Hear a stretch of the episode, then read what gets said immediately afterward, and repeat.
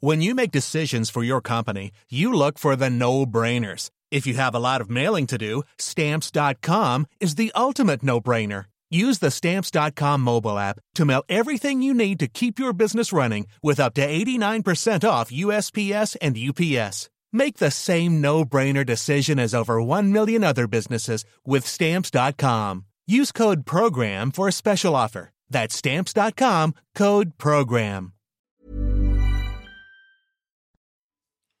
Bonjour à tous et très heureux de vous retrouver sur 90 minutes info. On décrypte l'actualité du jour, on débat avec nos invités. Avec nous sur ce plateau, Cédric Pemba Marine, bonjour. Bonjour. Vous êtes maire modem du Port Marly, à vos côtés Hubert Coudurier, bonjour. Bonjour. Directeur de l'information du Télégramme, Raphaël Steinville, bonjour. Olivier. Rédacteur en chef politique à Valeurs Actuelles, François Calfon, vous êtes membre du bureau national du Parti Socialiste, bonjour. Bonjour.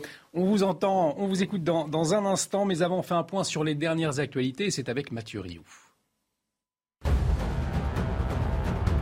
L'ex-ministre d'Emmanuel Macron, Alain Griset, est condamné à un an de prison avec sursis pour avoir placé des fonds d'un syndicat qu'il présidait sur un plan d'épargne d'action personnelle. Il a été reconnu coupable d'abus de confiance. À l'audience, l'ancien ministre avait assuré avoir commis, je cite, une maladresse. Le tribunal de Lille l'a aussi condamné à trois ans d'inéligibilité. Jour J pour l'ouverture du sommet de l'OTAN à Madrid. 10 000 membres des forces de l'ordre sont mobilisés pour sécuriser le centre de la capitale espagnole. La ville va vivre sous cloche pendant 72 heures, le temps du sommet. L'OTAN veut porter à plus de 300 000 ses troupes à haut niveau de préparation face à la guerre en Ukraine. Aux États-Unis, 50 migrants ont été retrouvés morts de chaleur dans un camion à San Antonio au Texas. Parmi eux, 22 Mexicains, 7 du Guatemala et 2 du Honduras. La nationalité des 19 autres n'a pas encore été identifiée. Nous espérons que les personnes responsables d'avoir placé ces gens dans de telles conditions inhumaines seront poursuivies dans toutes les limites de la loi, a déclaré le maire de San Antonio. Les députés euh, élisent donc en ce moment même le ou la présidente de l'Assemblée nationale. Tout au long de l'émission, on va rester bien évidemment euh, attentif à, à l'activité euh, à l'Assemblée nationale. On va faire un point tout de suite. On va retrouver Elodie Huchard euh, qui est sur place. Elodie, bonjour. Alors c'est Yael Braun-Pivet hein, de la majorité qui est favorite. hein. Oui, effectivement, Yael Braun-Pivet qui fait figure de favorite. Mais attention, ça n'est pas si simple. hein. On le rappelle, le groupe Renaissance n'a pas la majorité absolue et forcément, ça complique euh, ce scrutin. Chaque tour va durer deux heures et pour l'emporter au premier ou au deuxième tour, il faut disposer de la majorité euh, absolue alors que la majorité relative suffit au troisième tour. Au moment où je vous parle, chacun des 577 députés monte à la tribune, glisse son bulletin euh, dans l'urne. Alors évidemment, ça prend un peu de temps. On est à peu près là à la moitié de l'alphabet. Ils sont entourés euh, des six secrétaires de séance. Ce sont les six plus jeunes députés euh, qui ont un rôle important pour cette euh, première séance. On voit notamment Louis Boyard, le député de la NUPS, qui est assis à cette tribune. Une séance présidée exceptionnellement par le doyen d'âge, José González, un élu du Rassemblement national. Et puis effectivement, Yael Braun-Pivet, qui pourrait devenir la première femme à présider l'Assemblée nationale. Mais dans les rangs de Renaissance, on nous rappelle qu'on ne veut pas s'arrêter au fait que ce soit une femme. On loue ses qualités. Elle qui a été euh, présidente de la commission des lois, un poste ô combien important lors de la précédente législature. Elle était jusqu'à il y a quelques jours ministre des Outre-mer. Le président, à sa demande, a mis fin à sa fonction de ministre pour qu'elle puisse se consacrer pleinement à cette nouvelle mission. Donc même s'il n'y a pas beaucoup de suspense hein, en réalité sur l'issue du vote, ça peut prendre trois tours. À chaque fois, c'est deux heures. Donc vous le comprenez, les députés sont partis pour une journée de vote relativement longue. Merci euh, beaucoup Elodie pour toutes ces précisions. Elodie Huchard euh, avec Charles Baget à l'Assemblée nationale. Mais si on va bien euh, entendu y revenir en fin d'émission, si effectivement ça évolue à l'Assemblée nationale. Mais d'abord, après le, le fiasco du Stade de France, les JO de 2024, de 2024 suscitent l'inquiétude. C'est ce que révèle un sondage Odoxa fiducial pour le Figaro. Gérald Darmanin, qui s'est exprimé sur le sujet ce matin, il a présenté des excuses. Écoutez-le. Ah bon, D'abord, est-ce que le Stade de France aurait été mieux géré? La réponse euh, est oui. Bon, Est-ce que j'en ai une part de responsabilité? Euh, La réponse est oui. Je l'ai dit d'ailleurs devant la le mot excuse Bien sûr, matin je m'excuse bien volontiers euh, contre tous ceux qui ont euh, subi cette mauvaise gestion. Je constate, euh, et quelque part, je, je le remarque et, et je veux le redire ici, que depuis, il y a eu trois grands matchs au Stade de France, puisque j'ai pris des dispositions qui ont changé mm. profondément le fonctionnement de la préfecture de police autour du Stade de France. Il n'y a eu évidemment aucune difficulté. S'il y a quelque chose qui s'est mal passé au Stade de France, je vais vous dire, euh, c'est la lutte contre la délinquance. J'ai d'abord changé les organisations, j'ai doublé les effectifs, j'ai donné des instructions extrêmement claires désormais de lutte contre toute forme de délinquance en Seine-Saint-Denis et singulièrement autour du Stade de France. Ça aurait pu être fait plus tôt, c'est vrai, je l'avoue bien volontiers. J'ai une envie implacable de lutter contre la délinquance. Alors, des excuses notamment sur la gestion de la délinquance. Et dans ce contexte, je le disais, les Français inquiets et l'exécutif qui est mis en garde, puisque selon un sondage Odoxa fiducial pour le Figaro, 59% des Français n'ont pas confiance dans l'actuel gouvernement pour assurer la sécurité lors de la Coupe du Monde de rugby en 2023 et des Jeux olympiques en 2024. Vous le voyez à l'antenne, 90% considèrent que euh, les événements donné une mauvaise image de la France dans le monde. Est-ce qu'on peut dire finalement que les événements du Stade de France ont marqué les esprits et c'est le marqueur, au fond, d'un échec en termes de, sécurité, Hubert Coudurier D'abord, Gérald Darmanin euh, fait très petit garçon là, parce qu'il a essayé de financer avant les élections législatives en rejetant la responsabilité sur les supporters anglais. Euh, on était plutôt dans le déni. Mmh. Le préfet allemand ensuite a fait un petit pas vers la vérité et là, euh, peut-être parce que les élections législatives et leurs résultats très médiocres pour la majorité a fait son effet, il comprend que euh, il faut quand même reconnaître sa part d'erreur. Alors c'est un thème qui a été monté au moment de, des primaires de la droite, l'insécurité, mmh. l'immigration, etc. Ensuite c'est retombé. Une fois que la première de la droite a été terminée, on est passé à d'autres sujets, notamment le pouvoir d'achat. Euh, c'est un sujet récurrent. On en parle tout le temps. Euh, les refus d'obtempérer, euh, les On va en parler d'ailleurs tout à l'heure encore. Hmm. Bon, en réalité, ce qui change, c'est que le système sécuritaire français s'adapte, mais assez lentement. Donc là, on est en train de faire des correctifs sur des points techniques un peu comme ça a été fait au lendemain d'ailleurs de cette manifestation des Gilets jaunes qui avait dégénéré sous l'Arc de Triomphe et où le dispositif policier avait été débordé. En France, on s'adapte. On est dans l'adaptation, mais on ne peut pas dire que ça change globalement sur le fond. Il y a toujours autant de places de prison qui ne sont pas construites. Il y a toujours un sujet récurrent de débat sur la chaîne pénale, à tort ou à raison. Et globalement, notre système euh, sécuritaire, je ne dirais pas qu'il est, laxiste, mais en tout cas, ce n'est pas le plus répressif du monde. Hein. François Calfon, on, on s'adapte trop lentement ou au contraire il y a un manque de volonté euh, sur cette question de la sécurité? Il y a deux choses. Il y a la gestion des grands événements sportifs et pourtant je ne suis pas dans la majorité, je leur émettrai des critiques, mais je pense et je souhaite que euh, nous fassions euh, corps pour réussir ces grands événements sportifs et on sait le faire. Mmh.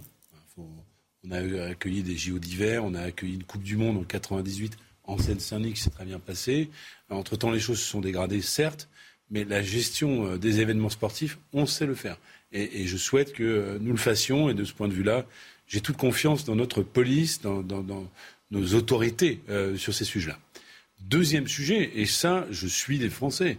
Hein, et c'est pas parce que euh, un tel dit le ciel est bleu, je ne vais pas le dire avec eux. Est-ce que le bilan de la majorité actuelle sur le plan sécuritaire est bon? Non, il est très mauvais. il est très mauvais sur les atteintes aux personnes. il est très mauvais sur le fait qu'il n'y ait eu ni réponse sociale, ni réponse sécuritaire euh, dans des endroits notamment, mais pas que, euh, comme la Seine-Saint-Denis. Euh, et de ce point de vue-là, il faut faire un pacte. Il y a un maire ici, je le salue. Il faut faire un pacte avec les maires. le maire de, que je connais bien, qui est un ami, le maire de, Saint-Denis, Mathieu Anotin, a, triplé les effectifs de sa police municipale. donc c'est un maire socialiste. donc on doit pouvoir y arriver. Mais c'est un effort de longue haleine. Et je le dis aussi parce que les élections sont passées. On a maintenant d'autres difficultés. Euh, ça doit être un, sujet qui doit nous réunir plutôt euh, que d'en faire un simple objet de polémique sur le grand remplacement ou autre. Eh ben, on va demander au, maire justement de Modem du port Marly, Cédric Pemba Marine, votre avis sur cette question justement? il était certain qu'il y avait quelque chose qui n'avait pas été euh, lors des événements au Stade de France. Et salutaire qu'on apprenne de ce qui n'a pas été, qu'on le reconnaisse, que le, ministre qui assume sa part de responsabilité, mais comme le disait François font à l'instant, euh, ceux qui assurent véritablement ces opérations à la sécurité, ce sont les forces de l'ordre sur le terrain et la coordonnée par les préfectures de police. Euh, je pense qu'on a, on, a tout, euh, on a tout ce qu'il faut pour que l'organisation des prochains grands événements soit une réussite. Et vous le disiez très bien, la France n'en est pas à ses premiers événements. Et il faut sortir des polémiques, il faut effectivement faire corps pour euh, assurer la réussite de ces grands événements qui sont des événements qui euh, souvent rassemblent la population au-delà de la question sécuritaire. Mmh. On a tous intérêt à ce que ces événements soient une réussite. Et ça passera effectivement par assurer la sécurité des, biens et des personnes. Raphaël Steinville, le fiasco du Stade de France, c'était un accident finalement. En réalité, on, sait le faire depuis. Il n'y a, pas eu d'incident hein, aux alentours de, Stade, ça s'est bien passé, les, événements qui ont suivi. Ou alors, c'est la, conséquence d'un réel problème sécuritaire. Bah, en tout cas, euh, les commissions du Sénat ont pointé un certain nombre de, manquements euh, dans, l'organisation euh, des, forces de l'ordre. Mais très honnêtement, moi j'aimerais bien revenir quand même sur les, propos de Gérald Darmanin. Certes, il s'excuse.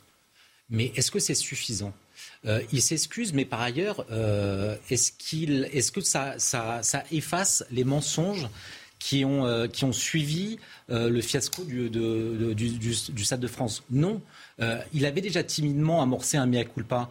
là, il, il, renchérit. Mais pour autant, et, c'est, peut-être là que l'interview de, du ministre de l'Intérieur chez Alba, sur RTL avec Alban Ventura était intéressante ce matin, c'est qu'elle lui pose la question finalement de son maintien euh, au, ministère de l'Intérieur.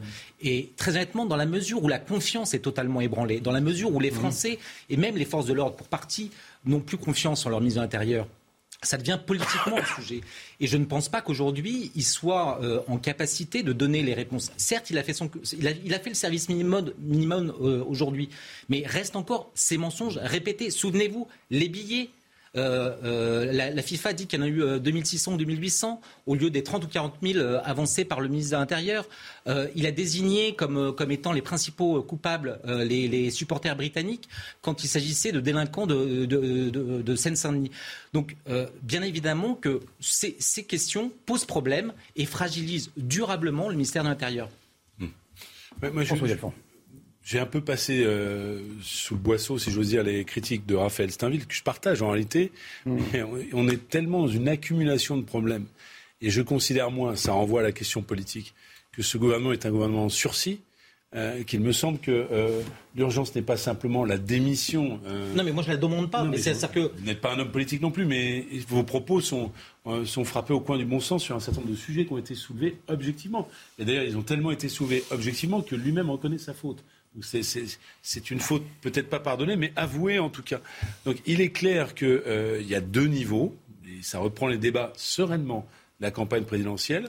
Le premier niveau, c'est qu'il faut absolument, pour qu'une politique de sécurité fonctionne, qu'il y ait un minimum d'adhésion de la population à ceux qui la dirigent. Et là, de ce point de vue-là, les choses ne sont pas remplies. Hein. Mmh. Euh, et il faudra sereinement, moi je ne suis pas de la gauche qui crie, hein, mais sereinement que on renoue un, contrat entre la population et ses forces de sécurité intérieure, parce que le bilan n'est pas bon. Hein, euh, ça, c'est le premier point. Et puis la deuxième chose, c'est que je souhaite qu'il y ait des évolutions gouvernementales importantes euh, euh, qui, traduisent le nouveau rapport de force à l'Assemblée nationale. On ne peut pas penser une seule seconde, par exemple, que M. Darmanin reste en poste. Je ne sais pas, il y a eu beaucoup d'erreurs commises et que Mme Bourguignon euh, dirige la politique sanitaire, alors que celle-ci euh, n'a même pas été élue dans sa propre... démissionné après avoir perdu. Voilà, n'a même pas été élue dans sa propre circonscription. Donc ça renvoie... On est tellement dans un état politique gazeux que ça renvoie à la situation générale. Hubert Coudurier, vous voulez réagir C'est pas tout à fait la même chose. Mme Bourguignon, c'est selon la règle, mmh. ayant été battue, elle, elle, ne doit pas euh, rester au gouvernement. Là, c'est pour une mauvaise gestion de la police, en fait. J'ai été frappé un jour lors d'une rencontre avec le ministre Darmanin de voir, lors d'une discussion assez ouverte, qu'il avait apprécié le film Bac Nord. Et je m'étais dit, mais dans le fond, tout le monde a aimé ce film parce que il est, c'est un très bon film, très réaliste. Mais est-ce que c'est le rôle du ministre de l'Intérieur de le dire? Ça montre à quel point les problèmes sont difficiles. Et je ne dis pas que c'est facile hein, que mm. de résoudre ces problèmes. Et sans doute, c'est comme ça et on ne changera pas les, les, choses du jour au lendemain. Mais enfin, il avait l'air d'accepter la situation. Et je pense que le problème de ce gouvernement, et peut-être que Mme Borne va nous surprendre, c'est qu'elle elle a une colonne vertébrale. Peut-être qu'elle va s'attacher à régler les problèmes concrètement. Euh, problème par problème, tant sur le plan sécuritaire qu'économique. Parce que la vraie question aujourd'hui, c'est qu'on est en train de se dire, ça va être difficile d'avoir une majorité de droite pour nous soutenir, pour faire les réformes, puisque les, républicains, comme toujours, vont se diviser, ne seront pas d'accord. Donc finalement, on va essayer de débaucher un certain nombre de gens et d'avoir des majorités au cas par cas. Enfin, c'est la politique à l'italienne, quoi. C'est le Mhm. governo. Mais dans le fond, est-ce qu'il ne faudrait pas nommer, sous l'égide de Mme Borne, puisqu'elle a été confirmée par le chef de l'État, un gouvernement de techniciens qui, qui règle les problèmes? Car aujourd'hui, en France, bah, c'est ce qu'ont fait les Italiens. Et euh, on est dans le déni des problèmes, en réalité. Alors, on va- on est va dans l'incantation, mais on est- on- on n'accepte pas le constat d'un pays qui va plus ou moins mal, hein, sur ça dépend des domaines, mais qui ne veut pas regarder la réalité en face. En tout cas, 59% euh, de nos concitoyens affirment se sentir souvent ou de temps en temps euh, en, en insécurité. Ils plébiscitent notamment la vidéosurveillance, la vidéosurveillance par drone. On en parle dans un instant, mais tout de suite, on fait un point sur les dernières actualités avec Mathieu Rio. Cédric Jubilard restera-t-il en détention provisoire Devant la cour d'appel de Toulouse, l'avocat général a de nouveau requis la détention de l'homme suspecté d'avoir tué sa femme Delphine. En première instance, un juge des libertés et de la détention avait ordonné le 13 juin une prolongation de sa détention pour six mois. Le G7 durcit les sanctions contre Moscou. Un mécanisme pour plafonner le prix du pétrole russe doit être mis en place par les pays membres. Nous continuerons à maintenir et à augmenter les coûts économiques et politiques de cette guerre, a déclaré Olaf Scholz, le chancelier allemand, à l'issue du sommet en Bavière. Les salaires des fonctionnaires augmenteront le 1er juillet. Ils seront revalorisés de 3,5%. C'est ce qu'a annoncé ce matin le ministre de la fonction publique. Il s'agirait de la plus forte hausse en pourcentage depuis 37 ans. Et on continue de, parler de ce sondage du Figaro qui euh, explique que pour la majorité des Français, l'insécurité est omniprésente. Et comme réponse, plébiscité, c'est la vidéosurveillance, notamment par drone. 73% des Français euh, y sont euh, favorables. Alors on sait que c'est un, un moyen qui, qui provoque le débat. C'est drôle, la question des libertés individuelles contre la question de plus de, de sécurité. Euh, Cédric Pemba Marine, vous en, en- en tant que maire, c'est quelque chose, la vidéosurveillance, qui pourrait vous aider dans la lutte contre la sécurité, l'insécurité? Rien que sur le langage, la, la vidéoprotection, puisqu'on a déployé dans Mm. un certain nombre de villes euh, des dispositifs de vidéoprotection qui, euh, euh, qui ont des effets encore à, à mesurer. Il y a eu quelques, quelques études, quelques rapports aussi des, des institutions, de la Cour des comptes sur, sur le sujet. On sait que ça apporte un élément de sécurisation, au moins dans, dans, dans l'esprit des habitants. Ça permet de résoudre un certain nombre de cas. Après, il y, a, il y à mon avis, bien d'autres manières de régler ce sujet-là que d'aller sur des technologies. Le drone, ça peut être bien dans certaines, euh, certaines configurations, notamment les grands événements euh, qu'on abordait. C'est demandé De par beaucoup de policiers aussi. ouais. De, de- de manière générale, je ne je, je crois, pas- je crois pas que ce soit la solution à tout, euh, tout- toutes les difficultés qu'on peut rencontrer sur le terrain. François Galfond. Ah, écoutez, puisqu'on parle des terrains et des municipales, euh, dans, les, expériences qui sont les miennes, j'étais adjoint sur ces sujets-là. Vous savez, une police municipale, le premier renseignement, il est humain. hein. Quand vous avez, parce que la police nationale n'a plus le temps, ils ont des circonscriptions trop grandes. Les policiers municipaux savent à peu près qui a commis quelle infraction, notamment les, les jeunes gens, ce qu'on appelle les primo-délinquants.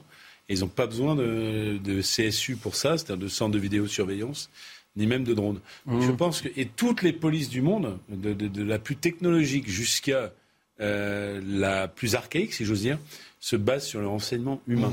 Je pense que la technologisation, euh, je suis pas contre, mais euh, elle doit être adaptée. Alors, par exemple, je vous donne un exemple. Où on ne sait pas tout avec le renseignement humain, ça a ses limites aussi. Est-ce que le- l'élucidation, la, la- la vidéosurveillance est- est- euh, ne permet pas, de, comment dire, de, de réprimer l'acte au moment où il se commet. Il peut permettre éventuellement l'élucidation ex ante, euh, mais ça fonctionne pas. Et- mais, mais comme je ne veux pas, parce qu'on on croit toujours. On est de gauche et laxiste, on est contre le mot, et on est peu- euh, pour les policiers, on est pour les drones. C'est pas comme ça que ça marche. Euh, ça- les drones, ça peut fonctionner dans des situations particulières. Alors moi, je pense que par exemple sur la gestion des mouvements de foule dans euh, des activités type Black Bloc en, en termes de maintien de l'ordre, là, ça peut se révéler euh, intéressant et efficace. Mais euh, attention tout de même à, je vous dis, une sorte de, de dérive. Alors, elle existe dans certains pays où les drones, par exemple, en manifestation, euh, lâchent des gaz lacrymogènes sur euh, les manifestants. Là, il s'agirait de, filmer et d'identifier ensuite. On, on, a un débat plus large. Euh, est-ce que c'est la bonne solution? Moi, je ne Il y, a une réticence. Bon, il y a une désidéologisation du débat sur la sécurité. Et donc, moi, j'ai dans ma ville, euh, à Brest, un mm. maire qui, que j'aime bien, par ailleurs, qui est un type très compétent, qui a été réélu quatre fois, mais qui, au départ, lui, était contre la vidéosurveillance et même contre la police municipale considérait que c'était le travail de l'État. Et puis petit à petit, j'ai vu les socialistes évoluer, etc. Et aujourd'hui, la vidéosurveillance se généralise, mais aussi parce que dans des banlieues, comme dans des grandes villes de province comme ça, on se tire dessus maintenant. Ça n'existait pas il y a 20 ans. On sort les armes comme dans les, mmh. cités américaines. Alors, les drones, ça fait penser à quoi? On regarde tous Netflix. Hein? La surveillance des territoires occupés par les drones les services de hein? voilà ça fait penser pas citer le pays mais c'est bah, c'est ça ça fait alors on se dit non on va quand même pas en arriver là petit à petit la, la, la réalité nous impose cette évolution je suis pas pour euh, euh, alors, un avis très tranché parce qu'en plus c'est des questions techniques et il y a que les spécialistes qui peuvent en parler euh, sérieusement. Au-delà du, drone et de la vidéoprotection, les Français plébiscitent aussi plus de CRS sur les plages. On est bientôt en période estivale et les Français ils disent qu'ils ont peur de partir en vacances. Exactement. En tout cas, à la fois de laisser leur appartement et en même temps sur leur lieu de vacances. Le choix, pas toujours assuré. Le, choix des, lieux de vacances et une demande de, plus de CRS sur les, plages. effectivement, ils privilégient des, des zones réputé sécurisé, Raphaël Saint-Ville euh, oui, comme on leur euh, reprochait finalement euh, ce, désir de, sécurité lorsque l'on part en, vacances. Les Français sont plus en, en, sécurité sur la plage. Oui, euh, et puis on voit même que dans, le, dans le, les modes de, de villégiature qui privilégient, ils préfèrent l'hôtel euh, euh, et peut-être même l'hôtel 5 étoiles au, au, camping, j'imagine.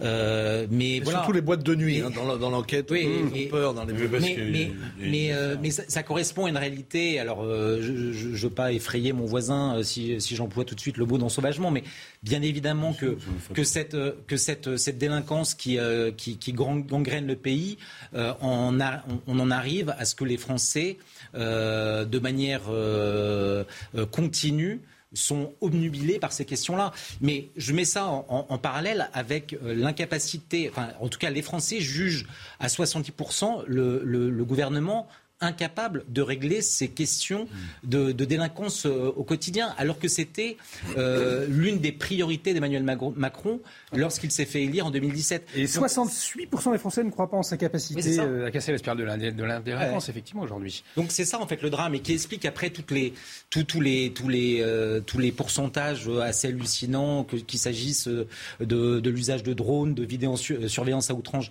à outrance. C'est pour compenser finalement cette espèce de d'impossibilité de, l'État à régler ces problèmes de délinquance au quotidien. François Galfond. Je, ne dis pas que ce soit, ce soit la solution. Pas, parce que mon voisin de droite, pour le coup, euh, pense que je vais avoir peur du mot ensauvagement. Je vous rappelle que c'est M. Chevènement qui avait le premier parlé des sauvageons. Il avait d'ailleurs choqué à l'époque.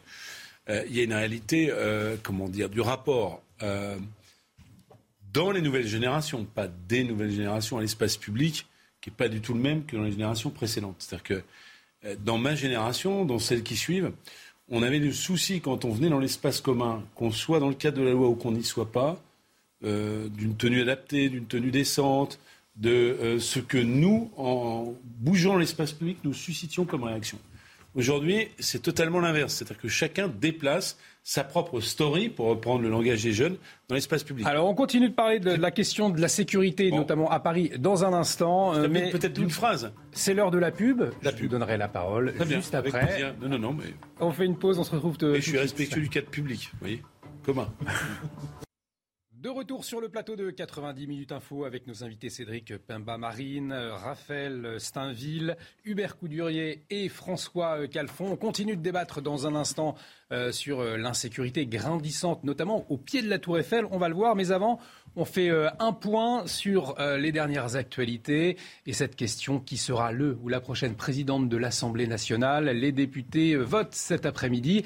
Florian Tardif, vous êtes à l'Assemblée nationale. Florian, normalement, c'est Yael Braun-Pivet, la candidate de la majorité relative du gouvernement, qui devrait être élue.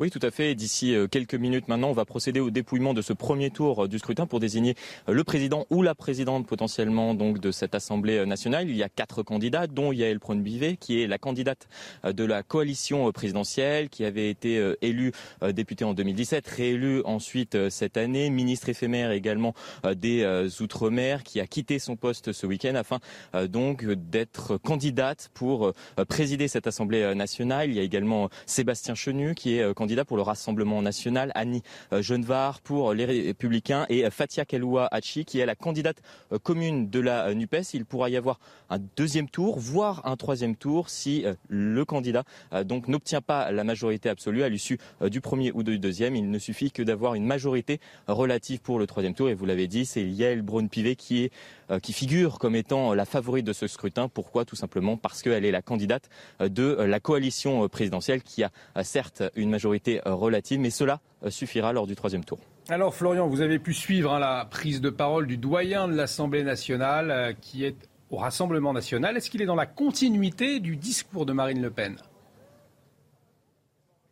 Oui, tout à fait. Euh, dans de telles circonstances, c'est le doyen de l'Assemblée nationale qui euh, préside la séance, faute d'avoir euh, le président de l'Assemblée nationale élu. En l'occurrence, il s'agissait donc de José González, député du Rassemblement national de 79 ans, qui était assez ému lorsqu'il a pris la parole donc à l'ouverture de la séance. Il est revenu sur son histoire personnelle, lui qui est né en Algérie avant d'arriver à l'âge de 19 ans à Marseille, évoquant son âme, je le cite, à jamais meurtrie par le sentiment d'abandon avant de poursuivre sur euh, la législature qui euh, s'ouvre donc euh, aujourd'hui, sur la situation politique actuellement au sein de l'Assemblée nationale avec cette majorité relative pour la coalition présidentielle et ces oppositions assez fortes, ce bloc de gauche, la NUPES et ce groupe Rassemblement national conséquent pour la première fois donc de son histoire. Situation politique qui, a-t-il expliqué, permettra, il l'espère, de faire progresser l'écoute, le respect et le dialogue. Vous l'avez compris, un discours assez consensuel de la part de José González qui démontre la volonté euh, du Rassemblement national affichée euh, depuis le début donc par Marine Le Pen d'être une opposition responsable ici au sein du Palais Bourbon. Merci beaucoup Florian pour toutes ces précisions. Euh, vous étiez avec Noah Pradel Fernandez derrière la caméra. Et de son côté, Elisabeth Borne euh, continue ses consultations pour former un nouveau gouvernement d'action. Pour la deuxième fois, la Première ministre consulte les groupes parlementaires et un objectif, trouver un accord pour voter les prochains textes de loi. Olivier Marlex, président des députés Les Républicains, a lui été reçu ce matin il affirme que la discussion avec la majorité présidentielle est possible. Écoutez-le. On lui a redit que nous étions euh, un groupe euh, d'opposition, donc euh, évidemment il n'était pas question de, de quelque coalition que ce soit, mais qu'on était là pour, pour essayer de trouver des solutions pour, pour les Français, pour, pour le pays. Euh, on va avoir un certain nombre de, textes sur lesquels euh, je pense qu'on doit pouvoir travailler ensemble. La question du pouvoir d'achat, à l'évidence. On est tous préoccupés euh, par, la situation de la dégradation du pouvoir d'achat des Français. Donc c'est un premier texte sur lequel je crois qu'on doit pouvoir essayer de progresser ensemble. Emmanuel Macron a pris la parole en fin de matinée à l'issue du sommet du G7 qui s'est terminé aujourd'hui. La situation en Ukraine qui était au cœur des échanges. Le président de la République en a profité pour rappeler qu'une victoire de la Russie n'était pas envisageable. Écoutez. De manière très claire, ce qui ressort de nos discussions, nos conclusions, c'est que ce n'est pas l'Ouest qui s'oppose au reste du monde, mais bien le camp de la paix contre celui de la guerre. La Russie ne peut ni ne doit gagner. Et donc, euh, notre soutien à l'Ukraine et nos sanctions contre la Russie se maintiendront aussi longtemps que nécessaire et avec l'intensité nécessaire durant les prochaines semaines et les prochains mois. Les soignants du CHU de Bordeaux appelés à la grève illimitée par les syndicats au centre des revendications, une revalorisation salariale, mais aussi des embauches. Le personnel soignant s'attend à un été très compliqué avec l'afflux de vacanciers. Écoutez Gilbert Moudin, il est délégué syndical de Sud Santé. Il entre dans le détail des revendications. Nous, au niveau du syndicat Sud, on demandait plus de 400 euros pour les, tous les agents de la fonction publique hospitalière. Et, ça n'a pas été fait aujourd'hui. Alors maintenant, on accorde des primes, euh, des primes à certains, des primes à certains quand ils travaillent dans certains endroits, en réanimation aux infirmiers, mais pas aux aides-soignants. Euh, pour les sages-femmes, on, a une petite prime, mais euh, c'est pas ça. C'est de véritables revalorisations de salaire et les effectifs qui vont avec. Et les effectifs, on les voit pas venir. On a été obligé de faire deux mois de grève, un mois de grève sur l'hôpital des enfants, à titre d'exemple, hein, pour avoir euh, quelques puricultrices de plus. Et, et c'est pas normal. Et justice à présent avec le procès de Jean-Marc Reiser. On va retrouver euh, Noémie euh, Schulz. Vous êtes sur place. Jean-Marc euh, Reiser, donc, qui a nié avoir voulu tuer Sophie Le Tan hier. Le cadavre de l'étudiante, je vous le rappelle, de 20 ans, avait été découvert dans une forêt en 2018. plus Noémie Schulz, vous êtes donc en direct de Strasbourg. Et cet après-midi, vous avez assisté au témoignage glaçant d'une ancienne compagne. Oui, le témoignage d'Isabelle. En 1986, elle a 22 ans. Elle fait la connaissance de Jean-Marc Reiser lors d'un stage d'été à la Poste. Très vite, il lui donne des coups de main, la drague de façon insistante. J'ai dit oui pour avoir la paix. Ça a été une erreur puisque la paix, je ne l'ai toujours pas, souffle Isabelle. Elle raconte qu'un jour, elle pose un lapin à Reiser. Il est venu me chercher chez moi. Il est en furie. Il m'embarque, roule comme un fou. Je sens que la situation est très grave. Je suis terrorisée. On arrive dans une forêt. Il me projette au sol, me donne des coups de pied dans le ventre. J'avais peur qu'il il m'étrangle. 36 ans après les faits, les souvenirs semblent intacts, le traumatisme aussi.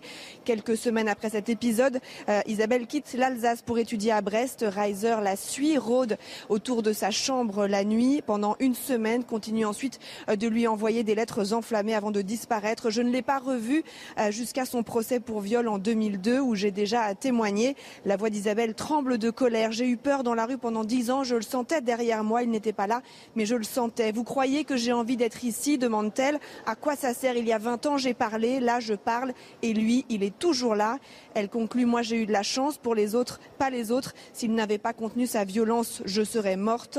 Dans le box, derrière son masque, Jean-Marc Reiser semble sourire à plusieurs reprises. Merci beaucoup Noémie pour toutes ces précisions. Noémie Schulz en direct de Strasbourg et les images de Sacha Robin pour CNews. Voilà pour euh, ce point complet euh, sur l'actualité. On va continuer de parler de l'insécurité avec euh, nos invités, notamment celle qui perdure et qui ne diminue pas dans la capitale française, plus particulièrement sur le champ de Mars, au pied de la Tour Eiffel. Et les, touristes sont une cible, une cible privilégiée, je vais y arriver, pour les voyous. Voyez plutôt ce sujet de Jeanne Cancard. C'est l'un des sites touristiques les plus prisés, mais aussi l'un des plus sensibles de la capitale. Sur le champ de Mars, les vols à l'arraché et les jeux d'argent pour arnaquer les passants sont nombreux. La cible principale de ces délinquants, les touristes étrangers. Mais si parmi eux certains sont inquiets et prudents, nous avons un peu peur car nous entendons plein d'histoires de personnes qui se font voler leurs affaires, donc on essaye vraiment de faire attention. J'ai l'impression que Paris est l'une des villes où les touristes se font le plus dépouiller. Je ne porte pas de montre, je garde mon téléphone sur moi et surtout, je suis vigilant. D'autres se montrent plus insouciants. Je me sens en sécurité, tout le monde a l'air très gentil, même quand je marche la nuit. Face à eux, les délinquants multiplient leurs ruses pour tenter de dérober bijoux, téléphones et porte-monnaie. Ici, ce jeune garçon semble errer pour opérer discrètement une proie potentielle. Là, cette femme tente d'attirer l'attention de touristes en leur demandant de signer une pétition. Bernard habite le quartier depuis plus de 40 ans et s'inquiète de la violence grandissante. J'ai ça en tête, une dame qui a été agressée à coups de bouteille, parce qu'elle se refusait sans doute à lui céder son porte-monnaie. Les quelques commerçants du Champ de Mars, eux aussi, sont spectateurs et impuissants face à cette délinquance omniprésente. Ils sont tous les jours là, hein, c'est pas d'aujourd'hui, ils sont toujours là et c'est ils se font attraper, ils disent qu'ils ont toujours 16 ans, mais en fait non, ça devient un cauchemar, ouais. Pour tenter d'endiguer le phénomène, des opérations policières ont régulièrement lieu, mais elles semblent aujourd'hui insuffisantes face à l'ampleur du problème. Alors voilà l'arraché, pickpocket, euh, arnaque, on a entendu la crainte de ces touristes avant leur voyage à Paris. Le phénomène, il ne date pas d'hier, c'est pas la première fois qu'on échange sur le sujet sur ce plateau. Pourquoi cette impossibilité de l'enrayer euh, selon vous? Euh, Qu'est-ce qui fait qu'on n'y arrive pas? C'est quoi Un manque de moyens un, manque de volonté? Comment vous l'expliqueriez? Bah, il y a deux choses, vous l'avez dit, c'est un, phénomène ancien. On se souvient que dans les années 80, au début des années 90, on ça avait même un nom, c'était le syndrome de Paris. les touristes japonais lorsqu'il découvrait Paris, euh, la, représentation rêvée qu'il se faisait de, la capitale et l'expérience qu'il en faisait provoquaient des troubles psychiatriques qui mm. ont été identifiés. Aujourd'hui, le problème, c'est que, euh, bien évidemment, le, la, délinquance s'est aggravée et les auteurs de, de, cette délinquance, notamment les mineurs isolés, euh, euh, rend encore plus compliqué la, résorption de, cette délinquance. Parce que quand bien même ils sont arrêtés, ils sont relâchés presque aussitôt. Euh, un, exemple dans le, dans le 16e arrondissement, donc de l'autre côté de la Seine, côté Trocadéro, euh, mais toujours dans le même périmètre, 20% des interpellations et des gardes à vue euh, concernent des mineurs isolés. Et donc, c'est un peu le drame aujourd'hui de, notre, police et de la justice, c'est qu'on ne peut quasiment rien faire face à ce type de délinquance. C'est la question des, mineurs isolés, finalement, derrière. moi, je, il se trouve que j'accompagne souvent des touristes étrangers pour des raisons personnelles sur, sur cet endroit. Il y, a, trois catégories de sujets qui sont soulevés. Il y a celui des mineurs isolés, ça vient d'être dit. Il y a un deuxième sujet endémique, c'est euh, les clans issus euh, de la communauté rome de Bulgarie ou de Roumanie qui font du bon taux, mais c'est plus euh, qui sont extrêmement organisés. Système mafieux, là, plus, en ah, dans ce cadre-là Enfin, je vous le dis avec très, très, nettement, parce que, y compris, je regarde avec un œil un peu expert, si j'ose dire, quand vous avez un point de bonne taux avec 15 euh, personnes et qu'aux quatre angles, il y a des gens qui ont des téléphones portables et des oreillettes et qui attendent l'arrivée de la police, et vous avez 7 ou 8 points comme ça, ça s'appelle une mafia. Donc moi, je veux bien ce qu'on me raconte, ce qu'on veut, c'est que là, c'est pas simplement le saut de mouton des fonctionnaires mmh. à bicyclette de police, c'est que ces groupes criminels, c'est des groupes criminels, doivent être mis hors d'état de nuire par un travail de police judiciaire. Et je constate que ce travail, est-ce un manque d'effectifs, euh, n'est pas fait, n'est pas fait suffisamment. Déjà, on en aurait fini avec cette population-là. Il y a le cas des mineurs isolés, euh, mais je pense qu'ils sont judiciarisables. Enfin, je si vous avez un, un flagrant délit, le fait d'être mineur isolé, il y a la question de l'expulsion. Euh, mais vous, pouvez parfaitement être judiciarisé, incarcéré, donc il n'y a pas de difficulté. Et puis il y a un dernier sujet qui est celui traditionnel. Ça, on le voit dans toutes les plages européennes, euh, des populations d'origine africaine, beaucoup de Sénégalais et de Maliens qui vendent les petites euh, tours Eiffel, mm. qui font le bonheur des touristes, mais après c'est une affaire de proportion, c'est-à-dire que quand vous avez, je sais pas, une, cinquantaine pour un site comme ça, c'est acceptable, c'est supportable, si j'ose dire.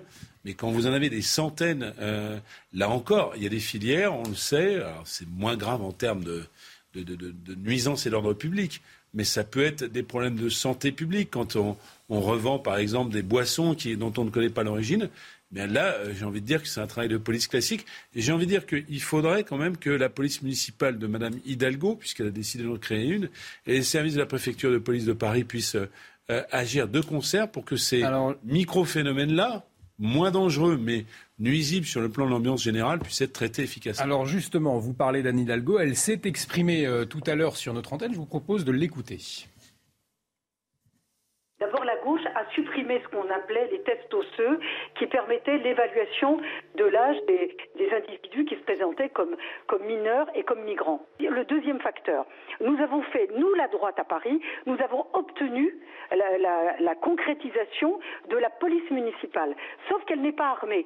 Donc en fait, c'est des agents de square, si ça revient à ça. Troisième chose, c'est les MNA dont je, dont je vous parlais tout à l'heure. 80% des mineurs à Paris qui sont déférés sont des mineurs dits isolés. Et puis le refus d'installer des caméras. Enfin, quelle ville au monde aujourd'hui, sur des sites qui reçoivent le plus, enfin, nous recevons, c'est le lieu le plus fréquenté de France. Nous n'avons pas, la, mairie de Paris refuse l'installation et l'extension de caméras de vidéoprotection. Alors la, gauche euh, qui est visée, et notamment euh, en ce qui concerne la police municipale, une police municipale qui n'est pas armée, des agents de square, dit-elle Cédric Pemba Marine, face à cette situation, vous qui êtes maire d'une commune, il faut une police municipale mieux équipée, armée, pour faire face à ce genre de délinquance? Il faut certainement une police municipale euh, mieux équipée, mais en effectif, c'est-à-dire en présence sur le terrain. Sur l'armement, réellement, on n'est pas face à du, grand banditisme. Quoi. Donc, euh, je, laisserai cette question-là aux responsables politiques qui ont en charge cette ville-là. C'est quand même la ville capitale. Donc au-delà, on, a tous intérêt à ce que véritablement tout ça se passe bien. C'est une ville qui attire de nombreux touristes et on voit bien que c'est un fléau pour les touristes et que ça pourrait avoir des répercussions à long terme si on n'endiguait pas euh, la situation. Donc je pense présence d'effectifs en nombre suffisant, avec des moyens, des moyens suffisants. Alors les moyens de vidéoprotection qui sont déjà euh, déployés ou euh, à, accroître pour permettre aux effectifs d'être au bon endroit au bon moment. Et puis après, au-delà de ça, c'est vrai que les suites judiciaires réservées aux interpellations, enfin, il faut vraiment mettre fin à tous ces ces réseaux qui sévissent euh, sur la, sur la ville capitale. Alors il y, a, ces questions de, ces réseaux dans les lieux touristiques, mais il y a aussi la question du crack, là, les consommateurs de, de, crack, alors eux qui ne sont pas dans des lieux touristiques, mais qui ont été repoussés euh, au nord de, de la capitale. On va en parler dans un instant, mais tout de suite on fait un point sur les dernières actualités. C'est avec Isabelle Piboulot. Un chèque alimentaire d'au moins 100 euros accordé à certains ménages. C'est ce que propose le gouvernement pour faire face à l'inflation. 50 euros par enfant à charge devraient également être versés à 9 millions de foyers. Sont concernés les allocataires du RSA, de l'AAH, du minimum vieillesse et des APL. Une mesure à un coût global d'un milliard d'euros. Deuxième journée du tournoi de Wimbledon, victoire pour Alizé Cornet. La numéro 1 française s'est qualifiée en battant la Kazakh Yulia Putintseva 6-3, 7-6. 37e joueuse mondiale, la niçoise a par ailleurs égalé le record de 62 participations consécutives à des tournois du Grand Chelem. Jeudi, elle affrontera l'américaine Claire Liu. Température record au Japon. Les 40 degrés ont été dépassés pour la première fois près de Tokyo ce mois-ci. Face à cette vague de chaleur, les autorités craignent une pénurie d'électricité. Les Japonais sont donc appelés à limiter leur consommation. Plusieurs centrales thermiques sont à l'arrêt.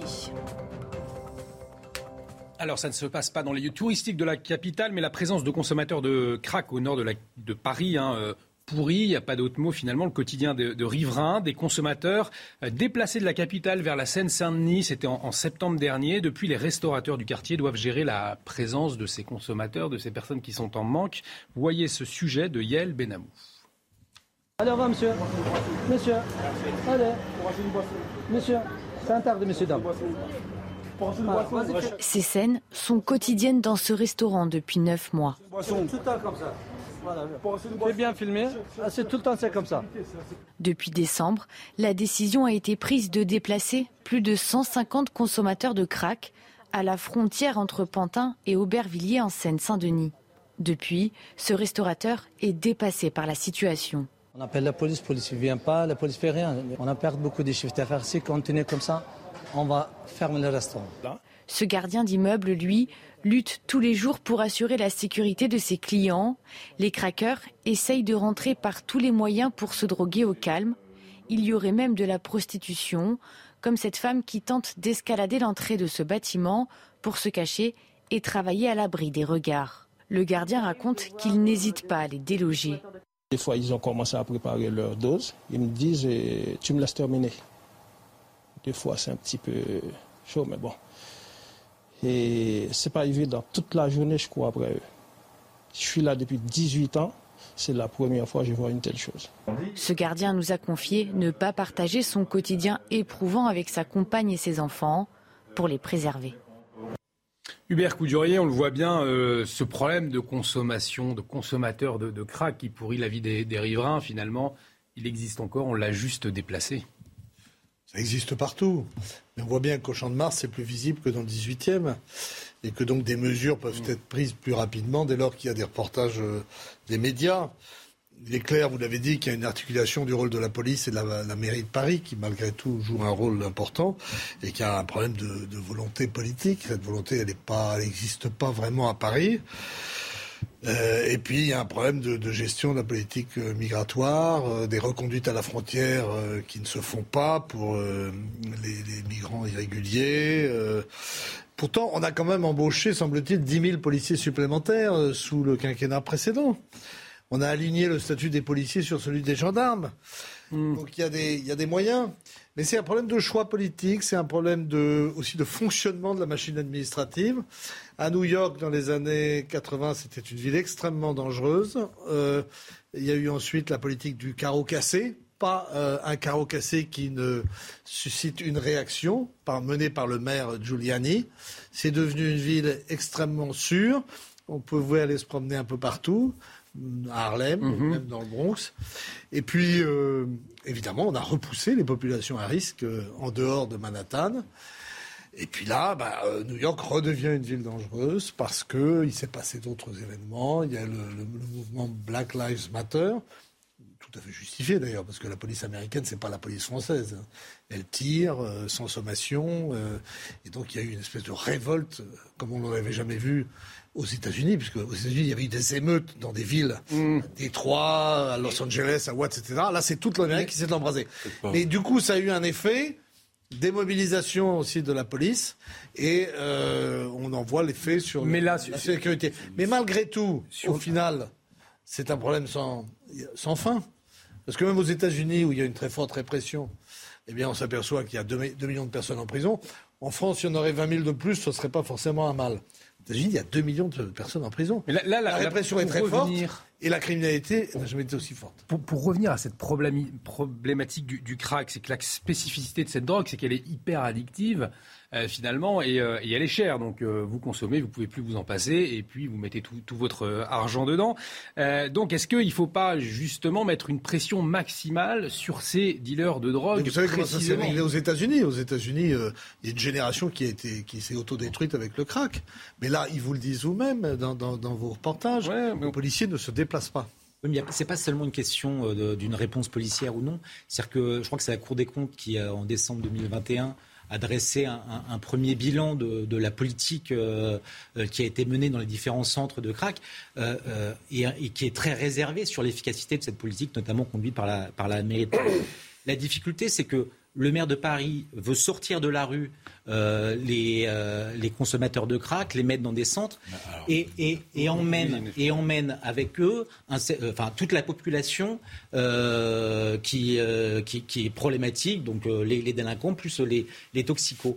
Mais à aucun moment, ou presque, on ne s'occupe de soigner cette addiction. Bah et c'est ça, en fait, le, le, drame de, de ces personnes-là, c'est qu'ils sont malades, ils sont entourés de gens qui profitent de, leur détresse et de, la dépendance qu'ils subissent, parce que comme vous le rappeliez tout à l'heure, le crack est une drogue qui vous rend presque spontanément addict. Il n'y a pas de, produit de substitution en plus. C'est ça aussi la spécificité et la problématique de cette drogue, François. je, crois que c'est pareil. On ne peut pas être dans la globalité. Plus de répression de police, ça va régler le problème. Euh, il faut de la répression, mais il ne faut pas que... Pour les dealers, peut-être plus davantage que les... Attendez, attendez. si je peux prononcer une phrase...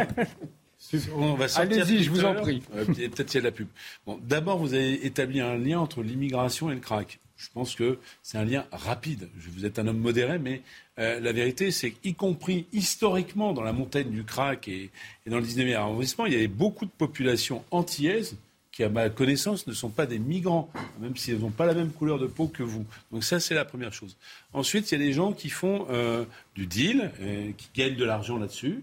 Hein, ce crack qui vient pas de nulle part, et qui sont même pas consommateurs, qui sont même pas malades. Ça, c'est un problème de police, là encore, élucidation, interpellation, judiciarisation, incarcération, si récidive. Ça, c'est tout à fait clair. Ensuite, je lève un, un lièvre parce que vous avez été modéré dans votre réponse, ce qui m'a surpris. Mais il n'y a pas 36 solutions dans, les, euh, dans, le traitement des consommateurs. Il y a trois solutions. Je les laisse à la rue, comme aujourd'hui, errer. Au passage, je le dis, euh, renvoyer au département le plus pauvre de France ceux qui étaient dans le 19e, les mettre en Seine-Saint-Denis. Euh, je ne sais pas, on me dit que c'est le préfet de police qui a fait cette opération. Je ne sais pas quelles sont les responsabilités. Enfin, ajouter de la misère à la misère, c'est quand même pas extraordinaire, hmm. me semble-t-il. Mais ensuite, il y a une option qui est les laisser dans la rue. Et, donc, ils sont confrontés à la police. Et c'est pas vrai que la police ne travaille pas, mais c'est un éternel recommencement. Ils viennent chercher leurs produits dans un lieu très localisé où il y a un écosystème de ce produit. J'ai même vu des reportages très bien faits de vos confrères. Vous avez des gens qui sont insérés, qui toute la semaine travaillent avec leur famille et qui viennent tellement le produit est puissant faire euh, leur consommation de crack dans ces lieux-là. François, quels vont une petite conclusion en quelques secondes, parce qu'une fois de plus, conclusion. Euh, plus. Conclusion d'une chose, c'est que c'est les mêmes qui nous disent qu'il faut plus de répression, et c'est les mêmes qui nous disent qu'il ne faut pas de centre de consommation sécurisé. On appelle des. C'est pas la même chose. Mais d'accord. Centre de consommation. Allez, on, on, on traiter les et on poursuit le débat dans quelques instants. C'est pas dans la rue vous le faites. On continue d'en parler dans un instant, mais tout de suite, euh, une pause. À tout de suite sur CNews. De retour sur le plateau de 90 minutes info avec euh, Cédric Pamba Marine, maire modem du Port-Marly, et Hubert Coudurieux, directeur de l'information du Télégramme, Raphaël Steinville, rédacteur en chef politique à Valeurs Actuelles, et François Calfon, membre du bureau national du Parti euh, socialiste. On, va aller euh, à l'Assemblée nationale dans un instant, mais tout de suite on fait un point sur les dernières actualités avec Isabelle Piboulot.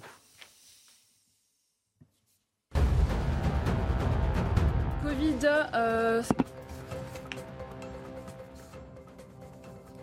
Covid-19, la justice juge l'État fautif de ne pas avoir fait de stock suffisant de masques avant l'épidémie. En 2020, les masques n'étaient pas considérés comme une priorité en France par les autorités sanitaires. Un an de prison avec sursis et trois ans d'inéligibilité pour Alain Griset. L'ancien ministre délégué au PME est condamné pour abus de confiance. Il avait placé des fonds d'un syndicat qu'il présidait sur un plan d'épargne en action personnelle. Alain Griset devra également payer une amende de 5000 euros.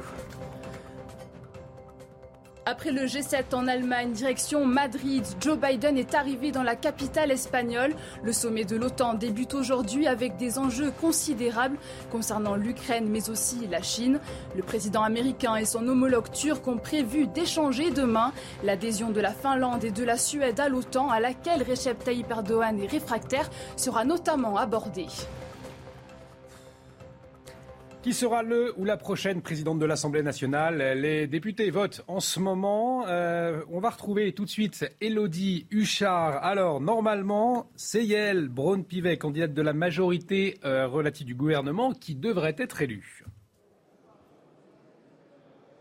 Oui, en réalité, il n'y a pas beaucoup de suspense sur l'issue du scrutin. Yael Braun-Pivet, qui est la candidate de la majorité, vous l'avez dit, qui devrait l'emporter. Oui, mais pour l'emporter dès le premier ou le deuxième tour, il faut la majorité absolue. Et vous le savez, Renaissance ne dispose pas de cette précieuse majorité. Il faudra sans doute attendre donc le troisième tour où la majorité relative suffit. En ce moment même, on procède au dépouillement. On a vu passer les urnes tenues par des huissiers dans la salle des quatre colonnes. Tout ça prend un petit peu de temps. Hein. Chaque député monte dans un premier temps à la tribune pour glisser euh, son bulletin dans l'urne. Ensuite, il faut dépouiller bulletin par bulletin. Rappelons aussi les autres candidats en lice. Pour les Républicains, c'est Annie euh, Genevard qui était déjà vice-présidente de l'Assemblée. Pour le Rassemblement national, Sébastien Chenu. Et puis pour la NUPS, Fatia Keloua Hachi. Et d'ailleurs, ils avaient choisi de garder son nom quelque part secret jusqu'au dernier moment. C'est aux alentours des 14h45 que tous les députés de la NUPS sont arrivés ensemble et ont proclamé quelque part leur euh, candidate. Alors aujourd'hui, c'est forcément une séance particulière. On peut noter par exemple que les députés soient assis dans l'hémicycle de manière par ordre alphabétique. Alors ça crée euh, quelques situations assez amusantes. Certains députés des Républicains sont assis à l'extrême gauche euh, de l'hémicycle. On retrouve par exemple Daniel Obono à côté de Julien euh, Audoul. Et puis évidemment, rappelons-le, au-delà de ces anecdotes, c'est une élection à haut risque et surtout un poste clé qui se joue aujourd'hui. On l'a dit, cette assemblée, elle va être très compliquée à manier. Il va falloir trouver le sens du compromis. Donc pour la sans doute prochaine présidente de l'Assemblée, il va falloir faire preuve de patience, mais aussi de fermeté, nous disait-on, dans son entourage. Euh, merci beaucoup Elodie euh, pour toutes ces précisions. Elodie Huchard en direct de l'Assemblée euh, nationale avec Charles Baget derrière la, caméra. on le disait, un poste, un poste clé. Il va falloir gérer les, débats qui s'annoncent houleux à l'Assemblée nationale. Et c'est une femme, donc Yael Braun-Pivet, qui est, favorite. le fait que ce soit une femme, peut-être pour commencer, c'est important, c'est symbolique. Euh, quel est votre regard? Certains disent c'est historique, une revanche. On avait dit qu'il y avait une forme de machisme en France, euh, notamment contre Anne Hidalgo, mm. Pécresse, euh, Marine Le Pen, qu'on n'arrivait pas à élire une femme. Ben là, on en a deux, hein, une à Matignon et une probable à la présidence de l'Assemblée compte tenu du goût des Français pour une certaine bordélisation et le fait euh, qu'ils ne soient pas habitués à des majorités relatives qui existent d'ailleurs dans beaucoup de pays en Europe, elles auront peut-être un rôle d'apaisement et elles pourront peut-être favoriser des compromis plus facilement. En tout cas, c'est l'espoir qu'on peut former, sachant que l'Assemblée reste largement, comme le disait le général de Gaulle en parlant de la politique, un théâtre d'ombre et que beaucoup des vrais problèmes qui se posent ne seront pas réglés à l'Assemblée. Mais pour l'orchestration et la représentation symbolique de la scène politique française. Ce qui s'y passe est important. Rappelons quand même que les Italiens, j'en reviens toujours aux Italiens, ils ont vécu ça. Ils ont vécu euh, la fin de la démocratie chrétienne, Bétinocratie mm. euh, euh, exilée en Tunisie, l'apparition de Pepe Grillo, la, la, montée de Forza Italia avec Berlusconi, et tout ça, ça scande aussi l'orchestration politico-médiatique, hein, la scène symbolique. Et derrière, ça n'empêche pas l'économie de fonctionner. Après, si je, peux me permettre, parce, que, vous, notiez que euh, la future euh, euh, présidente de l'Assemblée, parce qu'elle est une femme, permettrait peut-être d'apaiser les, débats. dans son parcours politique, alors qui est, qui est relativement récent, c'était loin d'être ses, qualités premières. On, on, a notamment le souvenir de lorsqu'elle présidait la commission des lois et au moment de l'affaire Benalla, euh, elle était euh, dans une. Euh, sur l'affaire Benalla, c'est plutôt le Sénat qui a mis de l'huile sur le. Non, mais il y avait deux commissions. Hein. Il y avait deux commissions, l'une au Sénat, l'une à l'Assemblée. Elle l'a bloqué absolument. Elle était absolument fidèle aux ordres de, de, de Donc je ne suis pas sûr que ce soit la meilleure candidate pour, pour modérer et apaiser. Le... Bloquer, c'est parfois apaiser. François Galfond. Discute. Deux choses. D'abord, oui, il y a une montée en puissance des femmes dans les groupes euh, parlementaires. Il y a Mathilde Panot, euh, Marine Le Pen qui est présidente, euh, Aurore Berger, il y a, les, il y a le Pivert, le, la, Madame Borne, c'est indéniable. Donc mmh. ça, c'est la première chose, et on doit s'en satisfaire, me semble-t-il. Il y a même une forme d'effet de rattrapage. On se souvient de l'époque où cette pauvre Edith Cresson avait fait un discours de politique générale qui avait été la risée d'une assemblée extrêmement machiste. Après, sur la forme, on pouvait critiquer, où elle, avait essuyé un mur de machisme. Bon, ben, la société a évolué, nous n'en sommes plus là. La deuxième chose, c'est là où peut-être je m'écarterai un peu des commentaires, parce que l'égalité, c'est de dégenrer les qualités les défauts des uns et des autres. Euh, les femmes sont plus apaisées, les hommes sont plus guerriers. Euh, S'il euh, y a ces changements qui s'opèrent sur la montée en puissance d'un genre, eh ben, j'espère que les caractères euh, attribués euh, dans des constructions a priori aux uns aux autres euh, vont pouvoir finalement être dépassés. Et que notre président de l'Assemblée nationale soit une femme combative, extrêmement militante liée au président de la République, on n'en est pas surpris, hein, et que d'autres femmes et d'autres qualités, euh, on n'en sera pas surpris également. On, arrive au terme de cette émission, Cédric Pemba-Marine. Monsieur le maire, vous avez le, mot de la fin. Finalement, un homme ou une femme à la présidence de l'Assemblée nationale, ce qu'on souhaite, c'est une personne compétente avant tout. Absolument. En réalité, c'est ça, peu, peu importe, un homme, ou une femme. Mais c'est symboliquement important. C'est pas anodin. On peut s'en réjouir. Et puis on verra les qualités. Euh, si euh, Yael Braun-Pivet est confirmée à la présidence, euh, même si on a peu de doutes, on verra les qualités dont elle est capable de faire preuve dans une situation qui ne sera pas, simple à gérer, mais, je, crois qu'elle en, est, capable. En tout cas, on, va vivre tout cela euh, sur CNews avec nos envoyés spéciaux à, l'Assemblée nationale. Le vote peut, durer plusieurs heures, hein, et ce n'est pas, non plus pour, pour tout de suite, ça peut aller jusqu'à 6 heures a priori, mais bon. Vous pourrez suivre tout ça en direct sur CNews. Merci euh, à vous, Cédric Pomba-Marine. Merci à vous, Hubert Coudurier. Merci, Raphaël Steinville. Merci, François Calfon. Euh, merci à vous. Merci beaucoup. merci, Olivier. merci d'avoir débattu sur ce plateau. L'actualité continue. Punchline avec Laurence Ferrari dans un instant.